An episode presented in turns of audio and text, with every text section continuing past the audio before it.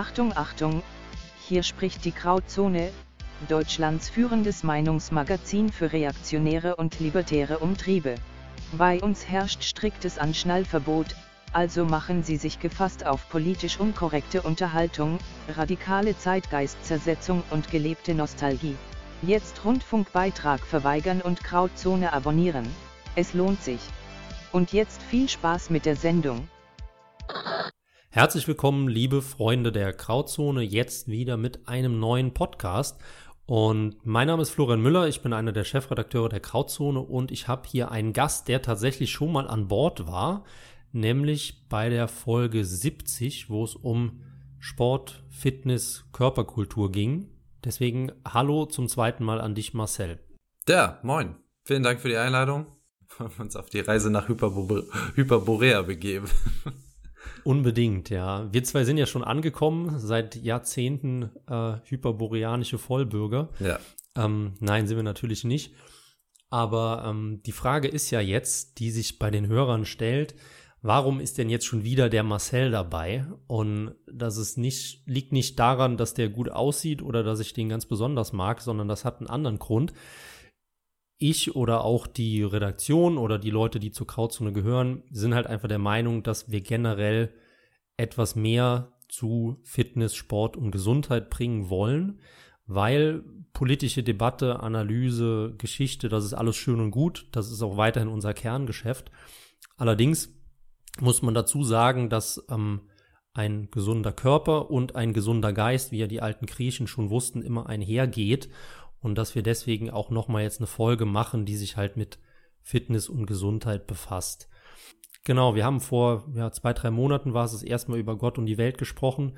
Viele spezielle Fitnessthemen auch angesprochen, wo uns dann auch im Nachhinein oder mir im Nachhinein dann auch gesagt wurde, da konnte man jetzt nicht so viel als normaler Mensch mit an, anfangen, der halt jetzt nicht in der Fitnessszene drin ist. Und deswegen war so mal die Überlegung, wir packen jetzt das Thema nochmal an, fangen komplett mit den Basics an. Und deswegen direkt die erste Frage an dich. Wie wird man gesund, fit und sportlich? Ja, äh, wollen wir den Leuten jetzt endlich mal dabei helfen, dass sie stabil und breit aussehen? Also ja, du musst jetzt einfach nur die Antwort geben und dann machen wir den Podcast nach fünf Minuten aus. Ja, dann äh, der Schlüssel für alles, genau. Ja, also in erster Linie, also der Schritt eins, bevor, bevor überhaupt irgendwas angefangen werden kann, ist ja, dass sich die Person erstmal fragen sollte, was das Ziel ist. Was hast du vor? Möchtest du abnehmen? Möchtest du Muskeln aufbauen? Möchtest du gesünder werden? Sei es halt auch irgendwie Blutwerte verbessern, Blutdruck, Puls. Weiß der Geier. Also es braucht halt wirklich ein Ziel. Das musst du dir erstmal vor Augen halten. Und dann, ähm, ja, kannst du von dort aus natürlich äh, weitermachen. Aber wie gesagt, die, der alle Anfang ist erstmal überhaupt ein Ziel. Und ähm, wenn du auch keinen Bock hast, irgendwie abzunehmen mhm. oder so, dann, dann bringt dir das ja auch nicht, wenn ich dir jetzt hier irgendwelche Tipps gebe oder ähm, sonst was erzähle. Weil also es muss schon von einem selber ja auskommen, ne? Muss bei einem selbst beginnen. Und es fängt eben halt damit an, dass du überhaupt das erstmal visualisierst, wo du dann hin möchtest, ähm, wie das aussehen soll, wie sich das anfühlt. Das ist eigentlich so primär erstmal der erste Schritt. Ähm, damit fängt alles an, genau. Hm. Jetzt haben wir aber das Problem, ich glaube, jeder, der untergewichtig ist, hätte gerne mehr Muskeln. Jeder, der übergewichtig ist, wäre gerne schlank und sportlich. Also ich glaube, so das Ziel ist ja schon in den Köpfen der Leut Leute drin. Aber die Frage ist ja jetzt, wie rafft man sich von, vom Sofa hoch und wie geht man jetzt den ersten Schritt, wenn man sagt, ich will irgendwas ändern? Wenn wir jetzt mal wirklich davon ausgehen, die Person fängt einfach bei Null an, und das Ziel ist halt gesetzt. Ich möchte Muskeln mhm. aufbauen oder ich möchte abnehmen. Dann, also einfach grundlegende Sachen, wäre dann einfach, dass man die Möglichkeit hat, zwei bis dreimal die Woche ins Fitnessstudio zu gehen. Mehr brauchst du auch erstmal gar nicht. Zwei bis dreimal ist ja schon mehr als keinmal. Ja, das reicht ja auch erstmal, also ist ja schon ordentlich eigentlich. Damit, also da, wie gesagt, das reicht auch für 90 Prozent der Menschen. Also wenn du jetzt wirklich, ähm, wirklich die Ziele hast, irgendwie der, der griechische Gott persönlich zu werden, dann muss es natürlich irgendwie ein bisschen mehr sein. Aber für die Mehrheit reicht äh, zwei bis dreimal die Woche. Und wenn du dir diese Tage hast, dann ist es halt auch irgendwie wichtig, dass du in so einen Rhythmus kommst. Also am besten machst du das an Tagen, wo du halt weißt, da hast du irgendwie ein bisschen mehr Zeit. Bei den meisten ist das ja auch irgendwie am Wochenende. Ähm, oder vielleicht, ähm, wenn mal mhm. früher Feierabend ist, irgendwelche solche Geschichten. Und dann natürlich auch generell versuchen irgendwie den Alltag aktiver zu gestalten, damit man auch gesünder wird. Also öfter mal irgendwie das Handy weglegen, Spaziergänge machen, ähm, dass man versucht einfach jeden Tag irgendwie ein bisschen in Bewegung zu bleiben, statt das Auto mal fünf Minuten zum, zum Supermarkt zu fahren, einfach zu Fuß gehen, ähm, solche Sachen. Genau, und dann schwer jetzt irgendwie so allgemein anzufangen, wenn ich halt äh, ja selber auch immer Leuten halt so bei spezifischen Problemen ja helfe. Also wenn du zwei bis dreimal die Woche zum Sport gehst, dann eignet sich natürlich auch eine Ganzkörperroutine. Die kannst du perfekt ausführen. Mhm. Mehr sollte das dann auch gar nicht ähm, sein. Du brauchst kein ja, großartigen, großartiges Split-Training, irgendwas in der Art. Genau. Und dann, wenn du dieses Ganzkörpertraining hast, du suchst die Übung aus, je nach Bewegungsstand, entweder machst du Freihandelübungen, du machst Maschinenübungen, ähm, das, was dir eben halt erstmal leichter fällt und das vor allem, was dir auch Spaß macht. Und so kannst du halt einfach jeden Muskel mit einer Übung in dem Training trainieren und vielleicht auch für Muskeln, die dir ein bisschen mehr Spaß machen, suchst du dir einfach zwei Übungen aus. Die Empfehlung gilt jetzt für jung, alt, dick, dünn gleichermaßen oder muss man da schon am Anfang irgendwie äh, auf irgendwas achten oder vor allem auch eine wichtige Frage, ähm, kann jeder mit jedem Stand direkt im Fitnessstudio anfangen oder sollte er vielleicht vorher erstmal äh, Haltung korrigieren, zu Hause mit äh, Körpergewicht arbeiten oder generell erstmal ja länger spazieren gehen, halt so diese Vorbereitungssachen, bevor man sich erstmal ins Fitnessstudio begibt, weil ich weiß, ich war auch lange in einem im McFit, also ist ja, ich glaube, der größte Fitness-Discounter. Und da sieht man dann halt auch sehr, sehr viele Leute, die sich mit der Ausführung eher schädigen, ähm, als dass sie jetzt irgendwie was, was Positives bewirken. Ähm, deswegen die Frage da an dich, gilt das jetzt erstmal für alle, ab ins Fitnessstudio? Und ähm, die andere Frage, würdest du sagen, dass man, wenn man jetzt was anfängt, auf jeden Fall im Fitnessstudio anfangen soll? Oder kann man auch in normalen Sportverein gehen oder sich ein Hobby suchen, was irgendwie mehr mit Bewegung zu tun hat? Ja, gute Frage. wenn äh, natürlich das allgemeine Ziel einfach erstmal nur Gesundheit ist, dann ist halt Sport in jeder Art natürlich hilfreich. Äh, jeder Sport, überall daran, wo, halt wo du Spaß dran hast. Das ist schon mal komplett ausreichend. Deswegen kannst du auch natürlich auch im, im Verein dann irgendwie anfangen. Ähm, aber generell würde ich eigentlich jedem das Fitnessstudio empfehlen. Ähm, zumindest auch ähm, langfristig. Aber wie gesagt, wenn du halt da keinen Spaß am Fitnessstudio hast, aber du gehst gerne in die Boulderhalle klettern ähm, oder spielst halt gern mit deinen Jungs irgendwie Fußball, dann äh, belass das auch gerne dabei und mach das so. Aber wie gesagt, halt, wenn das Ziel ja natürlich mhm. irgendwie Abnahme ist und du noch nie irgendwie Sport gemacht hast, dann ähm, bietet sich das halt an, sich im Fitnessstudio anzumelden. Weil der Vorteil halt daran ist, ist halt zeitlich flexibel. Also es gibt halt keine Ausrede mehr, ja, der Termin passt mir irgendwie nicht für das Vereinstraining. Du hast generell einfach eine andere, andere Vielfalt an Menschen da, dieser so soziale Aspekt, der ist natürlich dann trotzdem da, auch wenn du alleine zum Training gehst. Und du hast, mhm. also, weil du jetzt ja fragtest, so was für Voraussetzungen muss man mitbringen, dadurch, dass du so ein großes Angebot in diesem Fitnessstudio hast, kannst du da halt hingehen, egal ob du alt, jung, sportlich, unsportlich bist. Weil wie gesagt, das Training kann ja schon damit beginnen, dass du halt einfach Maschinentraining machst, die halt wesentlich leichter auszuführen sind, wo du nicht viel Körperspannung brauchst und dich einfach daran äh, setzen kannst und ähm, die auch ziemlich mhm. ja einfach erstmal zu handhaben sind, dass da jetzt keine komplizierten ähm, YouTube-Videos braucht, die man sich zehnmal dann irgendwie reinziehen muss, damit man das überhaupt verstanden hat, ähm, sondern man kann da halt wesentlich einfacher loslegen und auch Maschinentraining ist halt auch etwas, was Fitnesstrainer in ihrer Fitnesstrainerausbildung oder Fokus halt drauf liegt. Das heißt, diese Übung kriegen sie eigentlich meist noch sehr gut hin und auch gut zu erklären äh, hin. Also auch der, der Teilzeit-McFit-Jobber äh, weiß ungefähr, was man da richtig ja, genau. machen kann. Also dann sind halt Feinheiten, aber für das grobe Konstrukt reicht es komplett aus. Und was ja auch die Möglichkeit ist, wenn halt das Fitnessstudio mhm. erstmal kein Ort ist, aber wie gesagt, es halt ähm, sehr, sehr viele Vorteile, eben gerade aus, aufgrund dieser Übungsauswahl, Maschinenauswahl, kann natürlich auch zu Hause im Eigenheim gestartet werden. Aber dafür brauchst du natürlich dann auch mal äh, wesentlich mehr Motivation, ne, wenn man in seinem eigenen Wohnzimmer da anfängt, Sport zu machen. Das haben jetzt ja zu Corona wahrscheinlich auch viele gemerkt und vielleicht auch aufgrund dessen dann auf einmal schleifen lassen. Genau, das wäre jetzt auch meine nächste Frage gewesen, inwiefern man zu Hause anfangen kann, weil ich glaube, viele Leute, die komplett unsportlich sind, die genieren sich dann auch am Anfang erstmal. Ähm, also ich kann mich bei mir dran erinnern, ich bin mit 16 äh, das erste Mal dann äh, ins Fitnessstudio gegangen, hatte halt überhaupt keine Ahnung, habe aber schon immer Sport gemacht, also Fußball, Tischtennis, Basketball und so weiter.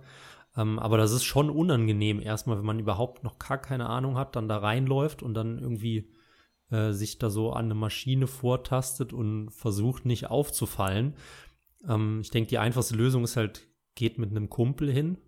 Ähm, dann macht es halt immer mehr Spaß, man fühlt sich besser, ist auch automatisch mutiger. Und ich glaube, was auch wichtig ist, dass man keine Scheu hat, irgendwie mal Leute anzusprechen und die zu fragen, ähm, ja, wie geht das da eigentlich? weil ähm, man denkt ja immer, oh, das ist dieser krasse muskelbepackte Typ und der frisst dich jetzt gleich zum Frühstück. Aber meine Erfahrung ist tatsächlich, dass die Leute extrem freundlich und extrem nett sind und sich eigentlich auch darüber freuen, dass überhaupt mal jemand Neues ins Fitnessstudio kommt und halt erkannt hat, dass er irgendwie ähm, ja was ändern muss oder an sich arbeiten muss. Ja, definitiv immer direkt Fragen ansprechen und in der Regel natürlich dann mit einem Kumpel ist es wesentlich einfacher. Vielleicht sogar jemand, der schon irgendwie Sport macht, schon im Fitnessstudio angemeldet ist, äh, weiß, wie die Dinge ablaufen. Aber ja, deswegen sagte ich ja anfangs auch, dass das Ziel so wichtig ist, weil wenn du halt dein Ziel hast, kannst du das halt auf kleinere Bereiche runterbrechen und dann zum Beispiel auch bezüglich Übungen, dass du halt anfängst, einen YouTube-Kanal irgendwie zu suchen, der das für dich verständlich erklärt. Hm. Hast du da irgendwie Empfehlungen, die man als, als Einsteiger schauen kann von YouTubern, die es halt wirklich normal verständlich erklären, keine durchgeknallten Anabolika-Leute sind? Ah, ja, da äh, muss ich jetzt passen, wenn es jetzt darum geht, äh, die Basics auf jeden Fall zu erklären. Da bin ich nicht im Schilde. Also ansonsten ähm, kann ich halt äh, natürlich immer einen entsprechenden Trainer dann empfehlen.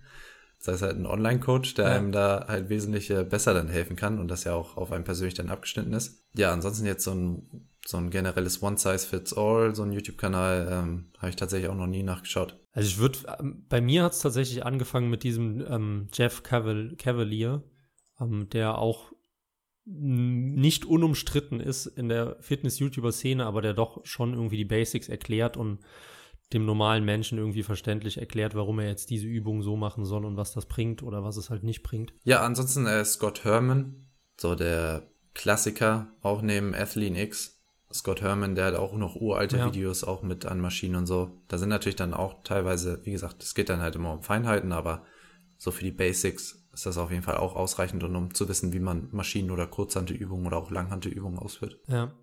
Ähm, jetzt nehmen wir mal an, dass der äh, interessierte Zuhörer jetzt mal ein Probetraining sich anmeldet in der Woche darauf. Dann macht es ihm vielleicht Spaß, dann geht er dahin, dann fängt er an und dann sieht man ja, oder hat man ganz oft das Problem, dass wenn dicke Leute anfangen, Kraftsport zu machen, werden sie erstmal schwerer. Und wenn dünne Leute anfangen, Kraftsport zu machen, passiert erstmal gar nichts. Wie kann man das überhaupt erstmal erklären und wie erklärt man den Leuten, dass es halt einfach normal ist und dass man halt trotzdem dabei bleiben muss? Ja, das äh, kann natürlich auf viele oder kommt auf viele Faktoren dann an. Ähm, sei es halt Wasserhaushalt, dann natürlich das Training Stress ist, ähm, dass der Wasserhaushalt eben halt erstmal höher ausfallen kann. Dann auch bei der dünnen Person, die dann vielleicht sogar erstmal abnimmt, eben weil sie wenig Nahrung zu sich nimmt und deswegen ja auch schon dünn ist mhm. und dann natürlich eine Aktivitätssteigerung hat und dann ähm, abnehmen wird oder eben halt das Gewicht dann halt gleich bleibt, äh, weil sie nicht genug isst. Ähm, genau, da, wie gesagt, gibt's halt mehrere Möglichkeiten oder eben halt, dass halt auch Muskulatur aufgebaut wird. Ne? Das heißt, man ähm, ist halt vielleicht jetzt nicht stark übergewichtig und auch nicht untergewichtig, sondern befindet sich halt in so einem Mittelbereich.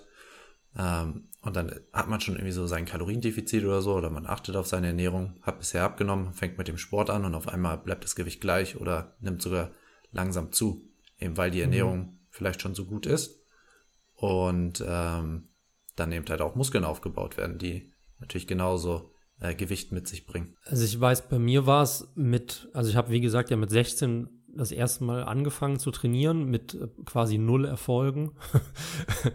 und ähm, also man wurde halt schon ein bisschen stärker, aber optisch war halt einfach überhaupt nichts zu sehen. Und das ist halt auch ein großer Faktor, gerade als Mann. Wenn du halt einfach noch sehr jung bist, dann ist es erstmal sehr schwierig, überhaupt Muskeln aufzubauen. Ist zumindest meine Erfahrung und auch von den Leuten, mit denen ich sonst drüber gesprochen habe. Wenn man dann so durch die 20 rutscht und dann irgendwie mit Mitte 20 das immer noch oder Anfang 20 ernsthaft betreibt, sich vielleicht ein bisschen auch in Ernährung einliest, dann äh, geht es tatsächlich deutlich besser. Und ich glaube, das ist auch wieder, dann berühren wir auch die Politik, dass ja, ähm, wenn man sich die Geschichte der Volljährigkeit anschaut, dann ist es ja so, dass immer die Sozialisten oder die Sozialdemokraten oder die Linken dafür verantwortlich waren, das Volljährigkeitsalter weiter nach unten zu drücken und ähm, damit eben auch das Wahlalter. Und äh, ursprünglich war man ja mit 30 volljährig. Das ist dann auf 25 runtergegangen, dann auf 21 und dann auf 18 und jetzt debattiert man ja sogar auch, ob man schon mit 16 wählen soll. Und ich glaube, das ist als Kerl sich irgendwie relativ wichtig, so vor Augen zu führen, dass wenn man 18, 19, 20 ist, ist man nicht volljährig und man ist nicht erwachsen, weil gerade die, die Prozesse, die da noch ablaufen, auch in Gehirnstrukturen gibt es auch viele Studien zu, dass männliche Gehirne sich viel, viel länger noch verändern als zum Beispiel weibliche Gehirne, die halt eher mit 18 schon fertig entwickelt sind. Und ähnlich ist es auf jeden Fall auch beim Kraftsport, dass es halt deutlich schwieriger ist, in, in jungen Jahren Muskeln aufzubauen. Und ich denke, da ist es halt einfach wichtig, irgendwie eine Beziehung zum Sport aufzubauen, fit zu werden, die Technik zu lernen, da ein Gefühl zu, für zu bekommen und irgendwann halt äh, zu sehen, okay, jetzt passiert was und jetzt kann ich auch mal ordentlich Muskeln drauflegen. Ja, beim äh, Mann ist es, glaube ich, dass das Gehirn ja noch bis zum 25. Lebensjahr sich entwickelt. Ja, ich glaube so um den Dreh. Genau, aber also viel kommt natürlich auch darauf dann an, dass man natürlich mit steigendem Alter auch einfach mehr Verantwortung übernimmt und die Dinge halt vielleicht auch einfach ernster nimmt. So mhm. was zumindest ja auch irgendwie bei mir dann der Fall, dass man halt einfach auch die Dinge besser begreift, sich noch intensiver damit auseinandersetzen kann das Verständnis einfach mehr wird. Ich meine, und dann kommen natürlich ja auch so allgemein soziale Faktoren hinzu, ne? Wenn du halt schon früh, sei es halt irgendwie damals mit zwölf wurdest schon aufs Feld geschickt und musstest da irgendwie für deine Familie dann mit äh, sorgen und äh, Dinge auf dem Feld anpflanzen und so, dann hast du natürlich auch schon ganz andere Verantwortung übernommen, mhm. ähm, als das dann heutzutage der Fall ist, wenn du halt teilweise dann bis 30 studierst und äh, ja. da halt irgendwie keinen keinen richtigen Druck dann auch ausgesetzt bist, natürlich irgendwas intensiv machen zu müssen oder da auch irgendwie ja intensiver an die Sache äh, ranzugehen. Ähm, aber natürlich ist das auch mit der mit der Reife dann, also allgemein das Körperbild ändert sich ja auch ganz an äh, ganz anders äh, mit dem Alter. Das heißt auch, wenn du jetzt äh, Muskulatur irgendwie schaust, auch bei Natural Bodybuildern oder allgemein bei Bodybuildern ist das dann ja auch sehr auffällig, dass es halt gegen gegen Ende 30, dass da halt einfach auch die Muskelqualität nochmal ganz anders ist, das Aussehen ganz anders ist. Natürlich aber auch, weil wieder die Erfahrung mit reinspielt. Ne? Man macht das halt auch schon länger hat das schon öfter ja. gemacht. Oder halt auch im, im Powerlifting, im Kraft-3-Kampf, Gewichtheben, dass man da halt bis 30 ähm, noch die Möglichkeit hat, seinen Peak dann zu erreichen, bevor dann eventuell auch der mhm. körperliche Zerfall dann irgendwie eintritt, je nachdem natürlich auch, wie man seinen Lifestyle führt. Ne? Das, das heißt jetzt nicht pauschal, dass es ab einem gewissen Alter bergab geht. Ausdauerleistungen lassen sich auch noch bis ins hohe Alter verbessern. Aber es ist natürlich auch auffällig, jetzt im Wettkampfsport gibt es halt auch sehr viele junge Leute, die natürlich äh, schon sehr früh dabei sind, ne? auch irgendwelche 17-Jährige, die irgendwelche aktiven Rekorde oder sowas brechen. Einfach weil das Know-how hm. jetzt natürlich schon eher verfügbar ist dann mit dem Internet. Also wenn ich überlege, als ich Fitness angefangen habe, da gab es eine Handvoll Fitness-YouTuber und jeder hat eigentlich Mist erzählt. äh, da war es gar nicht so einfach, ähm, die richtigen Sachen dann zu finden. Ne? Da, Wann war das vor zehn Jahren dann? Ja, genau. So ja, 2013 habe ich halt angefangen. Ähm, da fing das so an mit Flying Uwe gab es in Deutschland. Ähm, das war so der erste eigentlich so Fitness-YouTube-mäßig, der irgendwie so Pumpen mit eingebracht hat. Äh, und der Rest, den habe ich mir halt alles irgendwie aus dem amerikanischen Raum dann irgendwie gezogen, ne? Das heißt halt irgendwie Kalorien-Tracking oder sowas. Da gab es hier halt immer noch ähm, mhm. ja, Reis mit Hähnchen und Brokkoli. So muss die Diät aussehen war halt noch so sehr die 90er Bodybuilder, die das sagen hatten. Aber du hast gerade den, den Faktor Alter angesprochen. Ich denke, das ist auch wichtig, dass wir da kurz abbiegen, ähm, weil wir natürlich auch ältere, mittelalte und auch ganz alte Hörer haben, von denen sich wahrscheinlich viele sagen, ja, jetzt lohnt sich nicht mehr. Ähm, so rein von dem von der Möglichkeit der, des Fitness oder vom Muskelaufbau per se stimmt es ja schon, dass man im Alter schwerer Muskeln aufbaut und natürlich auch schwerer in Form kommt. Also da hat man natürlich schon einen Vorteil, wenn man in jungen Jahren damit in Berührung gekommen ist. Aber ähm, dennoch hat man ja auch den Faktor, dass wenn man zum ersten Mal neu mit Training anfängt, selbst wenn man jetzt älter ist, schon irgendwann, sagen wir mal so im ersten ein, zwei Jahren, doch gute Erfolge erzielen kann, oder? Ja, also das kommt natürlich auch alles auf die, also wenn du von der Adaption ausgehst und wenn du halt gerade mal äh, 20 bist, dann hast du 20 Jahre deines Lebens irgendwie verbracht und wenn du jetzt weitere 20 Jahre verbringst, irgendwie Sport zu machen, dann hat dein Körper 50 Prozent deiner Lebenszeit die Zeit gehabt, sich an den Sport zu adaptieren. Gegenüber halt, wenn du 40 bist und mhm. dann äh, die 20 Jahre machst, ähm, dann fällt der Anteil natürlich schon wesentlich geringer aus. Das heißt, der Körper hat halt wesentlich länger eine Adaption an einen anderen Zustand erfahren. Dann ist es natürlich dann auch schwieriger, also sei es halt auch mit Gewohnheiten, je älter du wirst und desto länger du in Anführungsstrichen schlechte Gewohnheiten hast, desto schwieriger ist es äh, natürlich auch die wieder zu ändern. Aber das mhm. soll einen überhaupt nicht davon abbringen. Wie gesagt, also wenn man halt davon ausgeht, dass halt allgemein, also du hast die Verantwortung über dein Leben, du kannst entscheiden, wo es hingehen soll, du hast die Entscheidung, wie du dich fühlen willst, was halt wirklich mit dir passiert. Also, ne, sei es halt auch irgendwie, dass du finanziell was ändern möchtest oder so. Ich meine, wir leben im 21. Jahrhundert. Äh, es ist wirklich alles möglich. Also man sieht's ja, wie andere Menschen durchs Leben kommen, was da so möglich ist. Und mhm. genauso verhält sich das dann auch beim Sport und bei den sportlichen Erfolgen. Die kannst du genau noch im hohen Alter erzielen und auch wirklich starke Besserung, gesundheitliche Besserung bringen, hervorbringen. Äh, deswegen lohnt sich das immer, egal wie alt man ist. Es lohnt sich immer, auch wenn dann vielleicht der Fortschritt wesentlich langsamer und schleppender ist, sind halt trotzdem die Adaptionen dann da, dass es halt sich nur positiv auswirkt, dass du auf jeden Fall besser aussehen wirst, dass du auf jeden Fall stärker sein wirst, dass du äh, dich gesünder, fitter fühlen wirst, dass du klarer denken kannst, ja, all diese Geschichten, dass du besser aussiehst. Also, egal ob du 50, ja. 60, ich meine, mein Vater hat selber auch mit Mitte 40 angefangen, äh, Fitnesssport intensiver zu machen. Und der sieht jetzt mit Mitte 50 besser aus als jeder Anfang 20-Jährige, 17-Jährige heutzutage. Also ähm, auch da ist es möglich. Mhm. Man muss halt einfach nur ein bisschen am Ball bleiben und einfach ein Jahr, also in ein Jahr passiert so viel, egal wie alt du bist. Da lässt sich wirklich eine Menge machen. Ich denke, das ist wichtig, dass du das angesprochen hast, dass dieses Everything Goes ist ja immer diese fixe Bezeichnung, die ja aber eher abwertend gemeint ist in, in der politischen Kultur. Also dieses alles ist möglich und jeder macht dann halt den größtmöglichen Scheiß, aber es ist ganz wichtig, dass in einem ja noch freiheitlichen und auch individualistischen Land profitieren halt die Leute, die es eben schaffen, einen starken Willen zu nutzen und dementsprechend auch ihr Leben so zu formen, wie sie es denn möchten. Und äh, die Leute, die das halt nicht machen und immer äh, in gleichen Fahrwassern bleiben, einfach mitlaufen, nichts unternehmen und so weiter, das sind halt die Verlierer.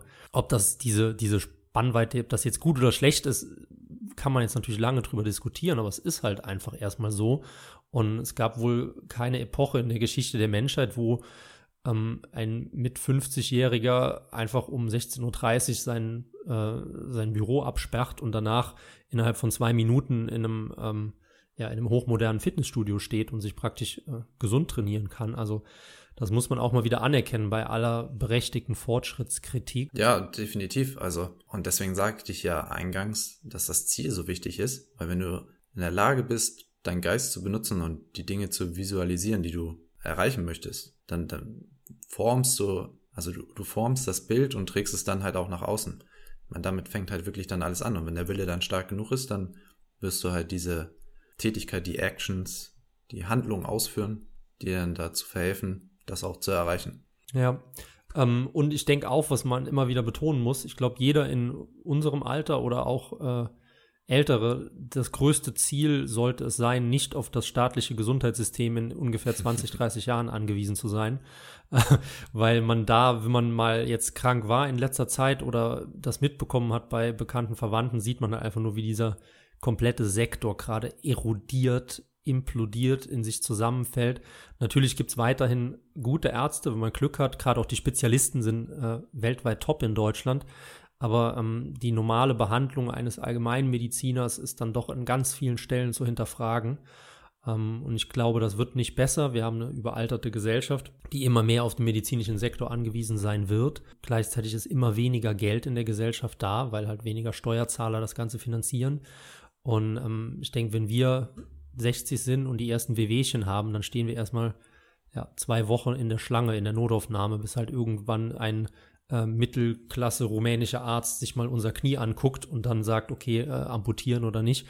Ähm, und ich denke, deswegen wird es halt umso wichtiger, dass man seine Gesundheit eben selbst im Griff hat und da halt so viel vorbeugt wie irgendwie möglich. Ja, und also die modernen Krankheiten, so die gängigen Sachen wie Diabetes Typ 2, ich meine, was da, die ganzen Herz-Kreislauf-Erkrankungen äh, entstehen ja einfach nur durch die moderne Lebensweise. Ähm, das lässt sich ja alles vermeiden und damit auch der, der gängige Weg zum Arzt. Also ich meine, es gibt ja auch noch genug in ähm, andere europäische Länder, wo das auch noch gängig ist, dass da die, die alten Menschen noch nie beim Arzt waren. Ja, das heißt halt, wenn ich irgendwelche Geschichten von mhm. meinen Kumpels, von deren Opa irgendwie aus dem Balkan da höre, wenn du den fragst, warum die dann so topfit und gesund sind, ja, weil sie noch nie beim Arzt waren.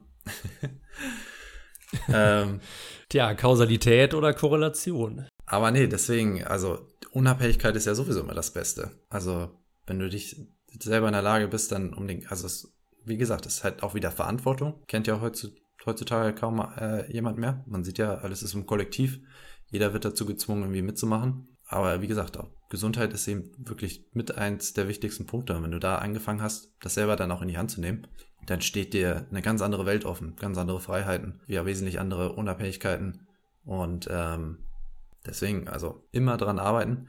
Ich glaube, was halt einfach auch wichtig ist, dieser politische Aspekt, weil wir würden uns ja im weitesten Sinne als äh, Rechte bezeichnen, sei es jetzt eher libertär oder eher konservativ oder so. Also in meinem Verständnis sind das, sind das rechte Positionen, weil es halt keine Linke sind. Und ich glaube, wir haben da im, in der politischen Debatte oder im politischen Kampf einen enormen Vorteil, weil wir wissen, dass Gesundheit gut ist, wir wissen, dass Tradition gut ist, wir wissen, dass Freiheit gut ist, wir wissen, dass Familie gut ist, obwohl halt im Gegensatz die Linken sagen, ja, kann man jetzt drüber streiten, ob das eigentlich wünschenswert ist. Und da haben wir halt einen Wissensvorsprung in unserer politischen Einstellung.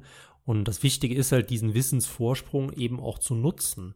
Und ich denke, da zählt dann auch dazu, dass man sich eben einen, einen gesunden Körper erarbeitet mit Fleiß und harter Arbeit, um halt eben ja, ein, ein jemand Politisches zu sein, der halt nicht einfach nur am Rechner sitzt und halt äh, sagt, ja, äh, die Griechen waren die krassesten Typen überhaupt und ähm, in der Schule sollte mehr Sport unterrichtet werden und äh, man sollte viele Kinder zeugen und in jungen Jahren sich schon verheiraten und so.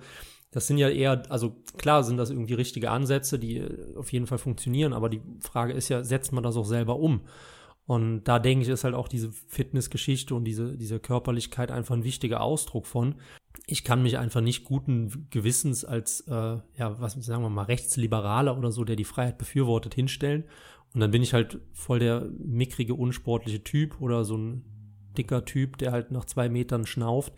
Das widerspricht sich halt in, in gewissermaßen in der Wahrnehmung. Und ich glaube, da sollte man halt eben auch dran arbeiten und nicht immer, eben immer nur mit, äh, mit, wie sagen wir, Mimetic War, Warfare, also dem Kampf mit den politischen Memes widmen. Äh, ja, wie äh, Jordan Peterson, ich meine, was man von ihm halten mag, ist dann jedem selbst überlassen, aber was er ja gesagt hat, ist ja, ähm, put your house in perfect order before you criticize the world. Also, das fängt, ja. wenn du an dir selbst arbeitest, dann wirst du halt der Welt wesentlich mehr geben, als wenn du anfängst, einfach nur andere Dinge dann irgendwie zu kritisieren oder zu fordern.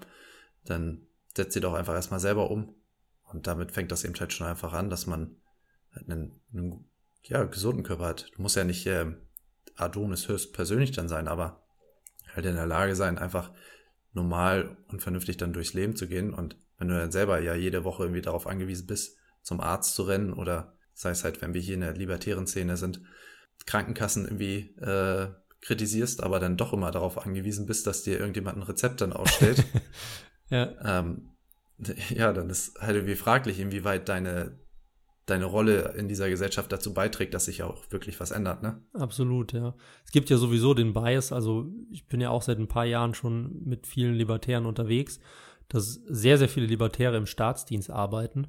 Finde ich auch immer so eine ganz, ganz spannende Frage, was man davon hält oder warum es erstmal überhaupt so ist. Vielleicht sehen die Leute auch die negativen Effekte ihrer Arbeit und sagen, okay, das ist es ist scheiße, dass jemand 3000 Euro im Monat verdient und irgendwelche Aktenordner wälzt und dann die Steuern von Leuten abzockt. Ähm, da sollte vielleicht mehr Markt regieren, aber ich sehe es eher kritisch. Also ich kann das schon verstehen, dass man beim Staat arbeitet, aber wenn man doch irgendwie den politischen Anspruch hat, libertärer zu sein, dann los, macht euch selbstständig, es gibt Schwereres. Einfach mal starten. Und das übrigens, das gibt es bei allen drei politischen Strömungen, wenn man jetzt auch die Konservativen und die äh, Linken dazu zählt.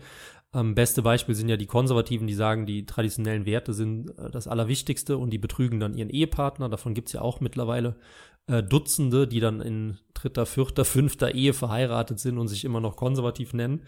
Und auf linker Seite sind es ja die, die klassischen Kapitalismusgegner, die dann mit Nike Air Max und äh, iPhone in der Gegend rumlaufen, über wie die wir uns dann lustig machen, aber gleichzeitig eben nicht die Schwächen in den, den eigenen politischen Abteien da sehen. Ja, also wie wir ja schon jetzt, ähm, bevor wir das aufgenommen haben, drüber gesprochen haben, wenn, glaube ich, einfach jeder an sich selber arbeiten würde, ähm, dann, dann gäbe es diese ganzen Probleme, mit denen man sich heute beschäftigt oder die einen irgendwie ja, vor einem vorkommen, äh, über die man dann nachdenkt, die wird es dann einfach auch nicht äh, geben, weil, wie gesagt, jeder dann einfach daran arbeitet, versucht, die beste Version seiner selbst zu sein, vielleicht auch sich eben halt entsprechend mit an dem Göttlichen zu orientieren, an dem Guten, das zu verfolgen.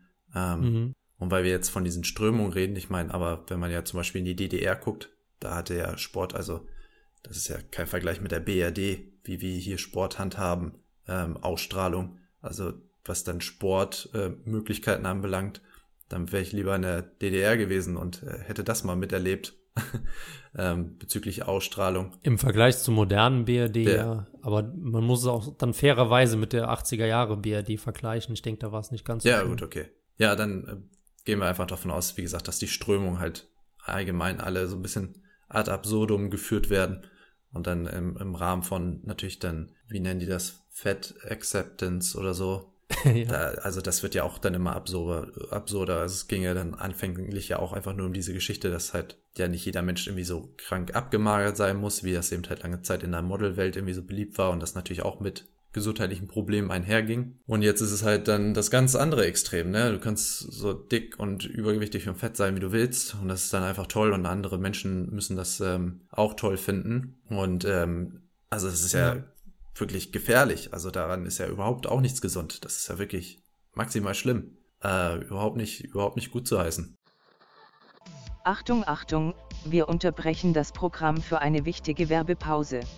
Keine Angst, wir wollen Ihnen kein Wasser verkaufen, das Sie durch die Nase trinken können und nein, bei uns gibt es auch keine Rezepte für vegane Zigeunerschnitzel. Falls es Ihnen langsam aber sicher zu bunt wird, dann ist die Krautzone Ihr Magazin. Sie finden uns beim Bahnhofsbuchhändler Ihres Vertrauens und wer weiß vielleicht auch auf dem Lesetisch Ihres Zahnarztes. Aber machen Sie sich das Leben nicht unnötig schwer, besuchen Sie unsere Netzseite, schließen Sie ein Abo ab und freuen Sie sich alle zwei Monate auf die neue Ausgabe der Krautzone. Vielen Dank für Ihre Aufmerksamkeit. Danke Merkel. Jetzt geht es weiter. Genau, wir sind jetzt so diesen Sporteinstieg mal ein bisschen durchgegangen. Ähm, ein wichtiger Aspekt, den wir eben auch jetzt noch dazufügen müssen, ist die Frage mit der Ernährung. Ja. Ähm, das haben wir letztes Mal auch gestriffen. Wir sind dann aber auch wieder sehr in spezielle Bereiche abgeklitten. Generell, glaube ich, fragen sich, also es gibt wahrscheinlich keinen Themenbereich, wo mehr Verwirrung existiert als bei der Ernährung. Ähm, von allen Seiten wird gesagt, das ist gesund und das ist ungesund und alle widersprechen sich gegenseitig. Ähm, es gibt ja jetzt auch im Netto diese Nutri-Score-Ampel, ich weiß nicht, ob du die kennst, oder im, im Rewe, ich weiß es nicht. Die hat doch jeder also mittlerweile. Von A bis E. Hat die jeder schon? Ja, Echt? das ist doch auch eine. Okay, also ich wusste nur. Nee, eine EU-Vorgabe ist das doch sogar, oder nicht? Na, ist, also die Lebensmittelampel sollte, glaube ich, kommen, aber ich weiß noch nicht, ob die gesetzlich umgesetzt wurde. Ähm, aber ich glaube eben, manche Lebensmittelketten haben halt da den Vorreiter gemacht, aber ich kann mich auch täuschen, ich weiß es nicht. Auf jeden Fall gibt es jetzt die Ampel. Sehe ich es im Aldi? Eigentlich habe ich es bisher überall gesehen. Ja gut, dann gibt es jetzt überall die Ampel und ähm, wenn man ein bisschen Ahnung von Ernährung hat, was wir zwar ja haben, du ein bisschen viel, ich ein bisschen wenig, aber zumindest ein bisschen, schüttelt man dann regelmäßig mit dem Kopf, wenn man sieht, was als äh, grünes A klassifiziert wird und was als äh, rotes E oder F oder was klassifiziert wird. Deswegen lass mal darauf eingehen, wie kann man denn möglichst einfach eine gesunde Ernährung haben und was sind so die, die Marker oder die, die, ja, die Richtlinien, an die man sich halten sollte, ohne jetzt groß tief ins Detail zu gehen. Ja, auf jeden Fall nicht an die äh, staatlichen Richtlinien. Also eigentlich, also der Nutri-Score ist ja immer das Gegenteil. Genau, immer das Gegenteil machen.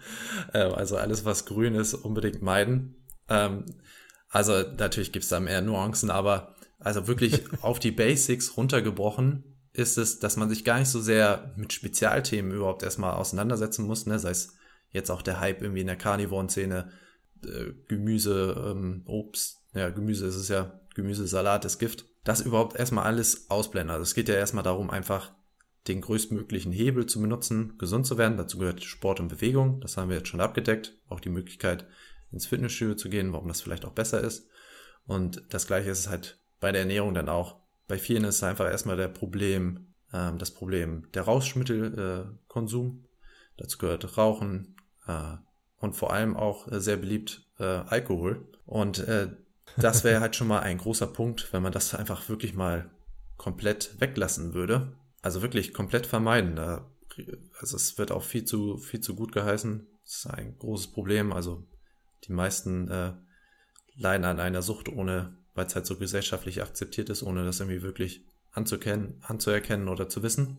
Das heißt, das ist so der schädlichste Punkt, das weglassen. Und dann geht es bei der Ernährung einfach darauf zu achten, dass du vielleicht, ähm, wenn du die Möglichkeit hast, das Geld regional, damit machst du nie was falsch, du versuchst einfach örtliches Essen zu essen und dazu gehören dann schon wieder unverarbeitete Lebensmittel. Das ist halt wirklich der Hauptpunkt. Mhm. Am besten sind das Lebensmittel, die du zu dir nimmst, die nur eine Zutat haben. Also haben die auch gar keine Zutatenliste auf dem auf der Rückseite der Verpackung. Das sollte dein überwiegender Anteil äh, in der Ernährung sein. Und dazu gehören Fleisch, Eier, Milch, Gemüse, Obst, all die Sachen, die halt Oma, Opa, Uroma, Uropa schon immer gegessen haben, die sich selber im Garten anpflanzen konnten oder die Tiere, die sie halten konnten. Das ist das A und O. Mhm. Darauf kommt es halt an. Und dann ist natürlich auch ein großer entscheidender Punkt einfach Kalorien. Und was ich jedem empfehlen kann, der wirklich gewillt ist, etwas zu ändern, der wirklich was erreichen möchte, mit dem Kalorienzählen anzufangen. Sich damit auseinanderzusetzen, welche kalorische Dichte haben, woraus überhaupt auch diese Lebensmittelampel, Ampel, dieser Nutri-Score dann sich irgendwie zusammensetzt, warum einige Dinge grün angezeigt werden oder rot. Und dann gar nicht so sehr an Tabus oder sowas dann denken, wie gesagt, A und O unverarbeitete Lebensmittel. Achte darauf, dass es frisch ist, dass du die Möglichkeit hast, auch irgendwie selber zu kochen ähm, und versuch dir irgendwie so ein Kalorienziel zu machen und vielleicht auch Dinge einzutragen. Dann kannst du dir eben halt auch entsprechend mal andere Dinge dann erlauben, wenn es dir halt schwer fällt, deine Ernährung jetzt erstmal komplett umzukrempeln. Aber so hast du halt den besten Überblick. Mhm. Also ähm, nochmal runtergebrochen jetzt. Frische Lebensmittel, regionalen Bezug. Also natürlich Preisfrage, dann kannst du auch entsprechend importierte Lebensmittel dann nehmen, aber der Ansatz ist halt eben das, was du auch regional dann bekommen würdest. Und eine Kalorien-Tracking-App dir runterzuladen. Ja, da sind wir wieder beim Thema Fortschritt. Heutzutage ist halt einfach alles so laut und äh, ja, so laut und nervig irgendwie auch geworden. Also du hast ja so viel, was irgendwie umherschwirrt. Und da hast du schwarz auf weiß, was du an Kalorien zu dir nimmst, wie sich deine Ernährung irgendwie zusammensetzt und dann kannst du von dort aus weiterarbeiten. Ganz genau. Was, was ich noch dazu fügen würde zu dem Kalorientrecken, also ich mache das nicht, aber ich habe das eine Zeit lang gemacht, also ein paar Tage tatsächlich nur, aus dem einfachen Grund, dass ich keinen Bock habe und dass, dass mir das zu anstrengend ist. Aber dadurch, dass ich das eine gewisse Zeit gemacht habe, hat man einfach ein Gefühl dafür entwickelt, was sind kaloriendichte Lebensmittel und was sind Kalorien nicht dichte Lebensmittel sozusagen. Und ich glaube, man muss nicht jeden Tag da dieses Kalorientracking machen. Man kann das natürlich machen, wenn das mit seinen Zielen einhergeht. Aber das Wichtige ist einfach überhaupt erstmal zu lernen, welche Lebensmittel was beinhalten und äh, wie viel Kalorien die halt haben oder halt eben nicht haben. Ähm, bei mir war es zum Beispiel immer so, ich habe immer gedacht, ich esse sehr viel und ich nehme nicht zu und habe dann halt gedacht, ja, ich bin ein äh, Hardgainer oder ein, wie was ist, ist das dann katabolisch oder was, wenn man halt mehr verbrennt, als man irgendwie aufbaut und da könnte man gar nichts dran ändern und so. Und dann habe ich halt mal die Kalorien aufgezeichnet und dann gesehen, oh, äh, es ist ja gar nicht so viel für 1,93 Meter. Und ähm, da halt mal ein Gefühl für kriegen, dass man dann auch mehr isst und auf einmal ähm, kamen dann auch einfacher die Muskeln dazu und das gleiche gilt, gilt beim Abnehmen ja eigentlich auch. Ja, es ist ja wirklich ein Tool, wo du es schwarz auf weiß hast. Damit kannst du nicht rumtricksen, außer du trägst halt Sachen nicht ein. Ähm, da gibt's ja auch äh, spannende Untersuchungen dazu, dass halt viele beim Kalorientracking trotzdem halt die Dinge, also wenn Kalorientracking dir keinen Erfolg bringt, dann liegt das halt daran, dass du die Sachen falsch einträgst. Dann liegt das nicht an dem Essen oder an der App, sondern also manchmal kann es halt natürlich auch sein, dass falsche Kalorien eingetragen sind, aber mittlerweile, weil die Apps halt so beliebt sind, sind die eigentlich schon ziemlich genau und falsche Lebensmittel sind schon gut aussortiert durch Communities und sowas. dann liegt es wirklich an dir. Ja. Genau, und das einfach für eine Zeit lang mal machen, dass das Gefühl dafür entwickeln, wie gesagt, diesen Überblick, auch wenn du dich fragst, ja, warum du übergewichtig bist oder warum du weiter zunimmst, obwohl du nur zweimal am Tag dann isst und du dann einfach mal die Möglichkeit hast zu sehen, wie viele Kalorien eigentlich in so einem McDonalds-Menü stecken oder halt auch in deiner Lieblingstiefkühlpizza, dann äh, wird dir das mhm. dann schon ersichtlich dann sein. Und ähm, genau, dann natürlich auch, ähm, wenn du das auch gemacht hast, ich meine, Ernährung muss auch nicht kompliziert sein, also am besten hast du halt einfach eine Struktur, eine Tagesstruktur, die du einfach wiederholen kannst. Dann wird dir das alles wesentlich einfacher gefallen. Das muss nicht bunt sein, du musst nicht jeden Tag andere Rezepte ausprobieren. Mach's dir wirklich so einfach wie möglich Geh einmal die Woche einkaufen, hab deine Einkaufsliste, die einfach jede Woche gleich ist und hab deine paar Mahlzeiten, Variationen und führe das einfach immer aus. Und wenn du das nämlich ja auch einmal irgendwie gezählt hast, dann brauchst du das natürlich auch nicht immer wieder zählen. Genau. Ähm, ich weiß nicht, ob du das verfolgt hast. Es gibt ja diesen, ähm, äh, wie heißt der, Mark? Nee, also Body IP heißt der YouTube-Kanal. Weißt du gerade, wie er heißt? Nee, aber ich weiß, wie du meinst, ja. Ja, Simon Teichmann, genau. Ach ja. Ähm, der auch einen rela relativ großen Kanal hat, deutschsprachig und schon ziemlich lange dabei ist. Und der hat seit einigen Wochen befindet er sich im Duell mit den öffentlich-rechtlichen, weil äh, die öffentlich-rechtlichen Medien in Deutschland tatsächlich jetzt ähm, ja schon fast systematisch ähm, Eiweiß schlecht gemacht haben. Ach, also bewusst oder unterbewusst in, ja, in Formaten von, äh, von funkfinanzierten YouTubern, aber auch von den klassischen öffentlich-rechtlichen wurde halt erzählt, dass äh, zu viel Eiweiß schlecht ist und dass zu viel Eiweiß Nierenschäden hervorruft. Kannst du generell mal was zu dieser Eiweißgeschichte sagen? Also wie viel Eiweiß sollte ich essen? Wobei, wir haben es jetzt quasi aufgelöst, immer das Gegenteil von dem machen, was der Staat sagt, also relativ viel Eiweiß. Ähm, aber generell sag noch was zu der Aufteilung Kohlenhydrate, Fett, Eiweiß, weil ja doch in der Gesellschaft irgendwie so ähm, diese, dieser Irrglaube noch vorhanden ist, dass Fett macht Fett. Und das ist ja irgendwie seit Jahrzehnten so und es stimmt ja einfach nicht. Aber erzähl da ein bisschen, wie, wo kann man sich da grob dran orientieren? Ja, äh, Wahnsinn, davon habe ich gar nichts mitbekommen. Passt dann wieder so ein bisschen in das Verschwörungsthema, ne, dass äh, man versuchen Absolut, will, ja. die Menschen dazu zu bringen, eben halt möglichst schwach zu sein, äh, fett zu sein äh, und sich auch nicht mehr ja. gegen irgendwelche staatlichen Gewalten äh, auseinandersetzen oder überhaupt äh, gegen antreten zu können. Genau, runtergebrochen ähm, ist das, also wenn wir jetzt von der Chat Chat-Ernährungspyramide dann ausgehen, sollte dein Fokus halt eigentlich sowieso immer auf mehr tierischen Produkten auch irgendwie liegen. Natürlich, wenn du die Möglichkeit hast, ähm, beziehungsweise eher eiweißhaltig, dass du das versuchst zu decken. Das hat eine starke Sättigung und bei gesunden Menschen mit gesunden Nieren ähm, wirst du da keinen Effekt haben. Also es gibt da auch zigweise Untersuchungen auch mit Bodybuildern, äh, auch Wettkampf-Bodybuildern und da ist man auch sehr hochgegangen im Eiweißkonsum und auch mittlerweile ja langfristig, also Bodybuilding ist ja jetzt auch nicht ein Sport seit gestern. Also nie im Versagen mhm. war da noch nie das Problem. Genau, und dann, wie gesagt, der Fokus sollte halt einfach auf Eiweiß dann liegen, weil das ein so wichtiger Baustein für Zellen ähm, und Vorgänge im Körper dann ist. Und da müssen das jetzt auch gar nicht diese Bodybuilder-Mengen sein. Wenn du jetzt davon ausgehst, dass du eben halt entsprechend ein ästhetisches Körperbild erreichen möchtest, dann sind das so die zwei Gramm pro Kilogramm Körpergewicht. Aber solange du halt dich bei 1 Gramm bewegst oder 1,5 Gramm, dann ist das schon viel mit getan. Und dann entsprechend wirst du dadurch auch eine gewisse Fettmenge aufgenommen haben. Und die sollte auf jeden Fall auch nicht zu niedrig ausfallen, weil Fett sehr wichtig für die Hormonproduktion ist, für das auch allgemeine Wohlbefinden. Deswegen äh, da immer dieser Richtwert nicht unter 1 Gramm pro Kilogramm Körpergewicht zu fallen. Normalerweise sollte Fett eben halt irgendwie so 20 bis 30 Prozent der Kalorien ausmachen. Aber wie gesagt, wenn es darum geht, dass auf eine spezielle Zahl festzulegen, dann auf jeden Fall nicht unter 1 Gramm pro Kilogramm Körpergewicht, zumindest für lange Zeit. Wenn du das langfristig machen möchtest, mhm. dann sollte dieser Wert schon, Wert schon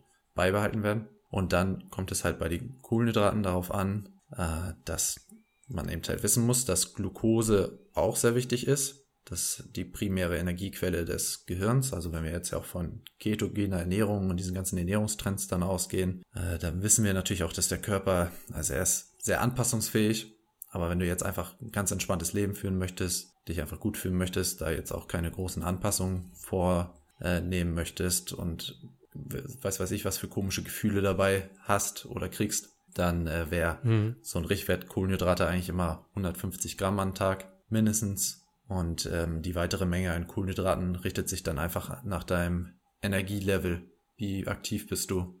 Ein Sportler, der isst natürlich auch wesentlich mehr Kohlenhydrate ähm, als jemand, der eben einfach nur seinen Bürojob macht, dreimal die Woche zum Sport geht, ab und zu mal spazieren geht. Der hat natürlich eine ganz andere Kohlenhydratquelle. Und das Thema ist halt, dass Kohlenhydrate, warum auf Eiweiß und Fett fokussieren zuerst, weil das sättigend ist. Das macht dich satt, das deckt schon mal wichtige Bausteine ab.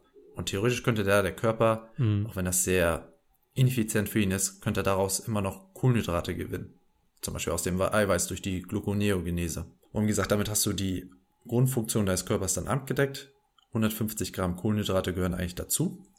Aber Kohlenhydrate sind halt sehr einfach zu überessen. Sie sind sehr ähm, appetitlich meist. Und dann ist es ja auch mal diese Kombination Kohlenhydrate mit Fett, was dann Dinge immer so lecker macht, warum man die so verschlingen kann. Äh, sei es halt irgendwelche Süßigkeiten im Supermarkt. Das sind ja entweder sind es halt einfach Zucker, mhm. Gummibärchen oder irgendwelche äh, Müsli-Sorten oder es ist halt Schokolade, Zucker mit Fett, was äh, so geil ist und was einen so ja da, darin so eintauchen lässt. Und dann, wenn wir ja auch ja. davon ansprechen, wie die Entwicklungen dann allgemein sind. Bei Kohlenhydraten ist halt sehr billig herzustellen, ist sehr günstig. Warum auch vegan und sowas dann gepusht wird, weil es halt einfach sehr kostengünstig ist. Daraus kannst du sehr viel Profit ziehen. Gegenüber halt Fleisch, wenn du überlegst, wie gering die Marge da ist, wie groß der Aufwand ist. Und so kannst du halt die Leute wirklich mit Kohlenhydraten halt mästen. Es macht nicht satt, das heißt, sie essen halt unendlich viel davon. Und dann hast du es auch ja. noch billig produziert und kannst es noch teuer verkaufen, weil es halt in der bunten Packung ist. Und deswegen ist das eigentlich, naja, also Kohlenhydrate sind nicht schlecht, aber deswegen sollte der Fokus dann auf den anderen beiden Bausteinen liegen. Kohlenhydrate fügst du dann on top hinzu. Gerade wenn dein Problem halt abnehmen ist und du sehr schnell dazu neigst, auch zu viel zu essen. Dann lass uns zum Abschluss des Podcasts noch ein bisschen über diese ganze politische Dimension sprechen. Inwiefern glaubst du denn, dass die Politik uns aktiv zu kranken Menschen machen will, weil sie uns, weil wir dadurch vielleicht leichter formbarer sind? Oder denkst du, dass das einfach ein, ein Prozess ist, der durch halt äh, Fehlentwicklungen der Moderne so einfach passiert? Ich glaube, also vielmehr ist das tatsächlich äh, auch ein Prozess, so einfach die generelle Entwicklung. Ich meine, wenn man halt zurückguckt, sei es halt auch irgendwie so ein Dr. Konrad Koch, der halt den Sport, den Fußballsport nach Deutschland gebracht hat, über was für Dinge der sich schon 1900 beschwert hat. Also der wird ja heute auch sein Leben nicht klarkommen, wenn er das sehen würde, was er schon damals kritisiert hat. Sei es halt irgendwie der Alkoholkonsum ja. von, von Studenten oder eben halt diese Faulheit, vor allem von Leuten, die in der Stadt leben. Das heißt, diese Entwicklung, das, was wir heutzutage kritisieren, ich glaube, das gab es schon immer. So wie du mir dieses Zitat von diesem französischen ähm, Schriftsteller dann geschickt hattest, ne? Das Schicksal der Nationen hängt von der Art ihrer Ernährung ab. Und dieser Schriftsteller, der Jean, ach, ich kann leider kein Französisch, der auf jeden Fall 1755 bis 1826 gelebt. Also man sieht, diese Probleme haben die Leute schon immer beschäftigt oder zumindest auch die Intellektuellen. Und dann ist natürlich auch, wenn wir jetzt im Rahmen von Kapitalismus, äh, allgemein Marktverhalten dann auch irgendwie sprechen, wie gesagt, diese Kohlenhydraten, Lebensmittel, das ist ja noch nicht mal so sehr, dass der Aspekt dann vielleicht ist, dass du die Menschen unbedingt Fett haben möchtest, aber du weißt halt, die essen das eher, die sind davon weniger satt und es gibt dir halt eine bessere Marge. Also vermarktest du das halt stärker. Mhm. Und dann ist natürlich der Staat, ich meine, es ist halt deswegen ja diese Kapitalismuskritik immer. Ich meine, es ist ja kein wirklicher Kapitalismus, in dem wir leben, weil es halt ja immer noch die Politik gibt und dann der ganze Lobbyismus und jeder Politiker dann Dreck am Stecken hat und dann natürlich auch gerne mit den Unternehmen zusammenarbeitet, dann ja, bewegt sich halt irgendwie diese Spirale dann fort. Und so ist es ja dann einfach, dass vielleicht auch immer mehr dieser, dieser böse Gedanke vielleicht einfach in den Menschen vorlebt, einfach weil das Gute ja auch immer mehr in Vergessen, Vergessenheit gerät. Der Mensch entwickelt sich immer mehr nach dem, ja, nach dem fast schon dämonischen Bild, dämonische Energien nimmt er auf. Und dass das Göttliche schon fast vergessen ist, schon fast untergraben ist, das Gute. Und es eben halt dann darum geht, beim Missachten dieser Regeln, dass dir das halt bewusst ist, dass das Gute vielleicht woanders liegt. Und dass das, kann ich mhm. jetzt eben also ich mag mich darauf nicht festlegen, nicht zu sagen, ob das dann so halt wie vorgegeben ist, dass man halt das Böse so macht oder ob das halt einfach so diese Folge dessen nimmt halt das auf, aufgrund dieser ganzen Zusammenhänge. Ich meine, wahrscheinlich von irgendjemandem ging es ja aus, sei es halt diese Geldgier, aber es sind halt, ja, es sind so viele Punkte, die da mit reinspielen, meiner Meinung nach. Aber äh, ja, absolut. Schon natürlich, wenn man jetzt überlegt, dass die Politik halt immer mehr wird, dass die Entwicklung dahin geht, Menschen auch vielleicht auch immer mehr kontrollieren zu wollen, wo ich mir nicht vorstellen kann, dass das daran liegt, dass man halt von der Technologie so überzeugt ist und dass er uns allen helfen, helfen wird, ähm, dann spielt denen das natürlich auch schon so ein bisschen in die Karten, wenn eben halt die Menschen, sei es halt in der Entwicklung jetzt ähm, von unserer Gesundheitskrise, ähm, wir jetzt, damit wir auf YouTube dann das, das Video auf jeden Fall nicht Ja, sehr, sehr gut mitgedacht, Dankeschön. ähm, genau, dass das äh, da ja auch wieder so Geld eine Riesenrolle dann spielt, ne? Und dann sieht man ja auch die Politiker, die gehen ja keinen richtigen Beruf mehr nach, sondern sie sind halt vom Beruf Politiker. Das heißt, das ist halt deren mhm. Berufung, die wollen da drin bleiben, das gibt ihnen Geld. Und ähm, so überwiegt halt auch irgendwie dann dieser starke Egoismus, dieses krankhafte, dieser krankhafte Egoismus dann. Ja, was halt auch noch ein wichtiger Aspekt von dieser Entwicklung ist, diese Abneigung gegenüber Fleisch, also dieser Vegetarier-Veganer-Trend. Also aus ethischen Gründen kann ich Vegetarismus vollkommen nachvollziehen. Da habe ich auch, glaube ich, noch nie was gegen gesagt. Aber ähm, das Problem ist halt, dass es einfach nicht so gesund ist, wie es vielerorts dargestellt wird. Und ähm, das ist halt auch oftmals ein linkes, grünes Politikfeld. Da hat man auch statistisch beziehungsweise per Umfragen dann halt einfach ermittelt, dass es viel, viel, viel mehr äh, Vegetarier und Veganer stehen politisch links als politisch rechts. In den USA kann man es ja immer schön machen, weil man ja nur dieses Zwei-Parteien-System hat. Und interessanterweise ist es ja auch so, dass diese, ähm, die, der Trend zum Vegetarismus, den gab es historisch schon mal bei den Katarern im 14. Jahrhundert, wenn ich mich nicht täusche, war eine äh, gnostische Strömung der Frühchristen. Und ähm, die hatten sehr, sehr starke sozialistische Elemente und das waren meines Wissens so mit die ersten in, also in Mitteleuropa dann, ähm, die halt bewusst auf Fleisch verzichtet haben. Das ist eine ganz interessante Sache. Man weiß auch nicht so recht, wie da, also wie das zusammenhängt, warum man jetzt äh, eher äh, ja, Tierschutz oder Tierfreund Befürworter ist und warum sind die, die Rechten in Anführungsstriche eher, äh, gib mir ein geiles Steak, ich habe Hunger. Einfach gesprochen. Natürlich jetzt, Achtung wieder, das ist nur ein statistisches Mittel, natürlich gibt es ja extrem viele Ausnahmen, aber es ist auf jeden Fall messbar der Unterschied. Und das geht ja dann auch wiederum damit einher, ähm, dass halt diese Fleischersatzprodukte auch eine riesige Marge haben. Also wie du gesagt hast, ja schon bei den Kohlenhydrat, äh, also bei den Produkten, die viele Kohlenhydrate haben, ist es so, und bei den Fleischersatzprodukten wie Soja und so weiter, das ist ja noch viel, viel heftiger. Mhm. Ich habe das irgendwann mal ausgerechnet, grob überschlagen, da hat man Margen von 1600 Prozent. Also es ist unvorstellbar, ähm, was die Leute halt für ihr Schnitz Schnitzelersatz bezahlen und was eigentlich für ein Warenwert da drin ist. Ähm, und daran anknüpfen, das ist mir halt eben auch nochmal eingefallen, wir hatten jetzt auf Instagram, und der Grauzone hat der äh, Kollege Fechter geteilt, bezüglich der äh, einer Bubble bei Fleischersatzprodukten, die jetzt halt gerade geplatzt ist sozusagen. Und das war im bis letztes Jahr oder auch vorletztes Jahr war es halt so, dass ähm, diese Fleischersatzprodukte, also weiß, wie heißen die im Englischen? Ähm, ja, Plant-Based Meat. Meat. also ja, so, ja, Beyond Meat, genau, das ist die, die, Popul ja, die populärste Firma dahinter, ähm, die ja auch schon von, äh, nennen wir es mal, politischen Eliten ähm, befürwortet und unterstützt werden. Und äh, interessanterweise hat man jetzt über die letzten zwei Jahre hinweg aber gesehen, wohin der, äh, der Trend in der Konsumernachfrage sich entwickelt hat. Und das ist halt komplett zusammengebrochen. Also, dass halt dieser Hype hin zu äh, auch dieses Käferfood, wo es ja immer dann sportlich gesagt wurde und das ja auch schon teilweise tatsächlich gibt, dass der halt eben einfach nur gepusht wurde durch halt Invest Investoren. Und wenn dieser Push-Effekt aber weg ist und dann tatsächlich der Markt jetzt greift, also wie viele Leute haben wirklich Interesse, statt einem äh, Burger Patty halt irgendwas anderes zu essen, dann sieht man dann doch, dass es äh, von Natur aus eigentlich zurückläuft und dass die Leute gar kein großes Interesse daran haben, im Gegensatz zu dem politischen Hype. Also auch so ein ganz spannendes Thema. Ja, weil es mehr so dem natürlichen Ursprung dann ja, ähm, natürlichen Ursprung dann liegt des Menschen, ne? dass man solche Dinge dann vielleicht nicht mag und dass halt einfach viel Propaganda und Marketing dann einfach nur immer ist, warum diese Sachen dann gehypt werden, warum sie überhaupt erstmal Anklang finden.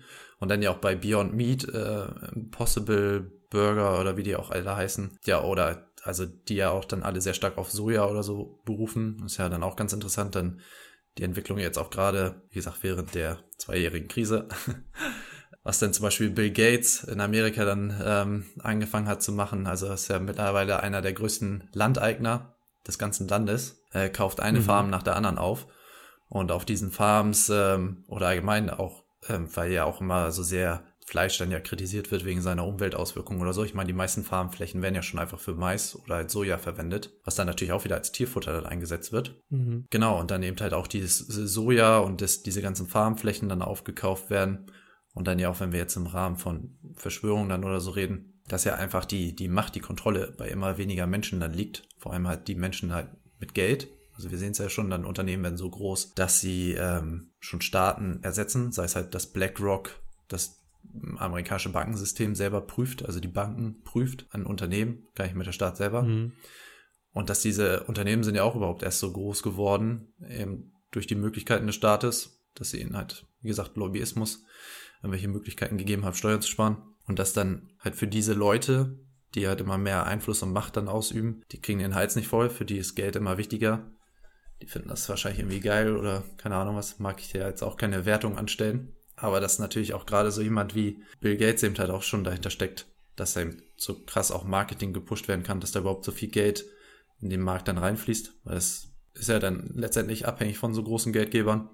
Oder sei es halt jetzt irgendwie mit Laborfleisch. Ähm, und dass eben natürlich sich immer ja. weniger Menschen dann widersetzen können, wenn sie halt schwach, körperlich, geistig ähm, nicht mehr ihre volle Entwicklung, ihre volle Entfaltung haben, indem sie eben halt einfach mit so Fake Food vollgestopft werden drei Millionen Zusatzstoffe dann sind. Und wenn wir jetzt auch davon ausgehen, ich meine, ihr habt ja auch dieses, dieses coole Video zu den, zu Hyperborea, dass man gar nicht so sehr alles jetzt auch auf objektiver Ebene und sachlich, ähm, materieller Ebene dann betrachtet, sondern wenn ich ja auch schon von Gut und Böse rede, dass es eben halt auch so eine gewisse spirituelle Energie gibt und das ja auch die Art und Weise, warum dann zum Beispiel auch gute Tierhaltung wichtig ist und sich auf dein, deine Gesundheit dann auswirken kann, wenn du Fleisch von gesunden Tieren dann kaufst statt ähm, Fleisch von Massentierhaltung oder aus der Massentierhaltung. Ja. Dass dann auch dieses ganze Fake-Fleisch, was halt in den Industrien, in so großen Kraftwerken dann mehr oder weniger entsteht, ja eine ganz andere Struktur mit sich bringt und dementsprechend dich auch deswegen genauso schlecht fühlen lässt und vielleicht auch dann so krankhafte Gedanken überhaupt erst entstehen, die dazu gesellschaftlichen Problemen oder warum alles so ist, wie es ist, dann überhaupt führt. Ja, es gibt ja dieses Gesetz der, äh, wie heißt das? der Anziehung oder was. Also wenn man genau. mit positiver Einstellung ins Leben geht, dann äh, gruppiert man die Leuten, Leute mit positiver Einstellung um sich und wenn alles scheiße ist, dann zieht man eben auch die Arschlöcher an. Ähm, kann ich 100% so unterschreiben, weil äh, ich war, kann mich noch sehr gut an meine Anfang 20er erinnern, wo, wo man dann gerade mit dem Studium angefangen hat und alles kacke und äh, Deutschland geht ja sowieso den Bach runter und nichts bringt was. Wenn man dann aber irgendwann halt an sich selbst arbeitet und halt auch die, die Einstellung oder das Mindset ändert, ähm, auf einmal macht das Leben Spaß und man hat Leute um sich rum, mit denen man gerne abhängt, mit denen man gerne redet. Man macht dann auch ähm, ja sein, sein Hobby zum Beruf, was ja auch ein, ein wichtiger Faktor ist. Und deswegen ähm, würde ich abschließend an dich übergeben. Du hast eben gesagt, du hast dich jetzt ganz selbstständig gemacht oder teilweise selbstständig gemacht. Erzähl mal ein bisschen von dir. Ja, also, wie soll ich? Meine, meine Entwicklung fing damals ähm, eigentlich mit dem, mit dem Studium auch so ein bisschen an, ähm, dass man halt einfach mehr auch in so wirtschaftliche und gesellschaftliche Themen dann reingerutscht ist, beziehungsweise ich habe mich halt lange nur mit Sport und Gesundheit beschäftigt und irgendwann war das auch so ein bisschen langweilig und man ist halt so ein bisschen ja auf andere Themen dann übergegangen und hat einfach, ich war schon immer sehr offen, ich hab, bin nie mit Vorurteilen irgendwie rangegangen, auch schon immer sehr, sehr stoisch gewesen, also nicht, dass mich Dinge jetzt schnell getriggert haben oder ich den ganzen Aufruhr irgendwie verstanden habe, sei es halt damals irgendwie in der Schule, dass es Trend war, irgendwie gegen äh, Anti-Atomkraft-Demos dann da irgendwie mitzugehen oder sowas. Da war ich, war ich halt nie der Typ mhm. für. Also das habe ich schon damals irgendwie nicht so ganz verstanden alles. Ähm, vielleicht war es auch irgendwie Doofheit, keine Ahnung.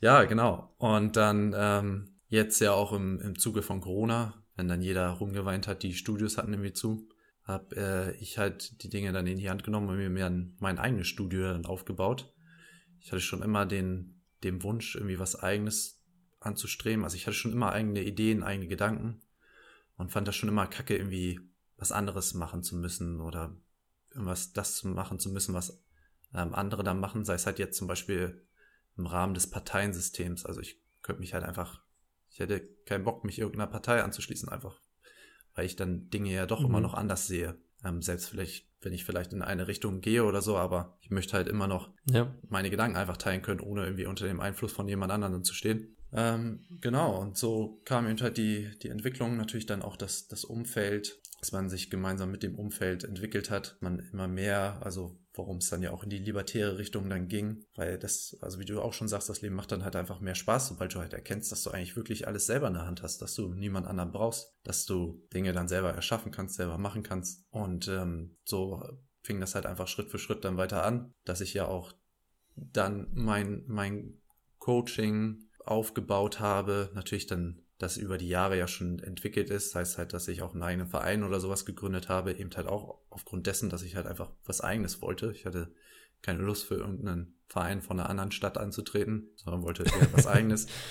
Genau. Und ähm, so jetzt halt auch dann die Möglichkeit gesehen habe, irgendwie selber Geld zu verdienen, sich selber, wenn man halt den Wunsch hat, dann irgendwie eigenständig zu sein und was, was eigenes dann zu machen. Und äh, irgendwann ist halt der, der Freigeist, der überwiegt dann so stark, dass man halt einfach Schwierigkeiten damit hat, irgendwas, irgendwas anderes dann zu machen, ne? Oder sich halt so starken, ähm, statischen Strukturen dann ja zu beugen. Ja. Ähm, genau. Und wie gesagt, das, das war halt. Ja, und du bist jetzt voll, bis jetzt Vollzeit selbstständig, oder? Genau. War eben halt so, dann gerade in den, in den letzten zwei Jahren oder drei Jahren sind es ja schon fast dann äh, zweieinhalb Jahre die, die Entwicklung, wenn man dann ja auch sieht, wie der Gesundheitsbegriff komplett in der Luft dann zerfetzt wird und gerade als jemand, der sich halt schon immer mit Gesundheit beschäftigt hat, das dann sehr auffällig dann wird und dann ähm, ja. mit allen den möglichen Zwangsmaßnahmen, dass man eben halt da einfach keine Lust drauf hatte und sein eigenes Ding dann macht und sich so dem Kollektiv dann immer mehr dann trennt und dann eben halt mit dieser Möglichkeit, ne, gesetzte Anziehung, sobald man halt diese, auch diese spirituelle Ebene dann verstanden hat, wozu der eigene Geist dann auch fähig ist mhm. und damit auch die restlichen Handlungen, die der Körper dann ausführt, dann äh, ist das eben halt möglich, dass man einfach auch was eigenes machen kann. Absolut. Also, liebe Hörer, wer Interesse an einem Coaching hat oder an einer Online-Beratung oder auch an anderen Geboten, Angeboten, die du anbietest, der kann mal vorbeischauen bei marcelschar.com. Ähm, schaut mal da rein, ob es was bringt. Und nein, wir haben für den Podcast natürlich kein Geld bekommen, sondern wir unterstützen das absolut, weil wir dich jetzt auch schon ein bisschen länger kennen und von unserer Position auch sagen können, dass du da echt einen guten Job machst. Dann bleibt mir nur vielen, vielen Dank zu sagen für diesen schönen Gesundheits-, Ernährungs-, Sport-, Einstiegspodcast.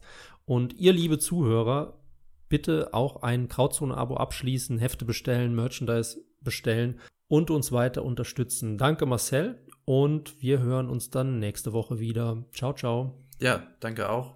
Und definitiv Krautzone abonnieren. Geiles Heft. Und auch mich gerne einfach auf meinen sozialen Kanälen dann anschreiben, gerne einfach fragen. Ja, genau. Instagram, Twitter. Genau. Die Möglichkeit der normalen Kommunikation gibt es natürlich auch. Muss nicht jeder immer direkt auf die Website gehen.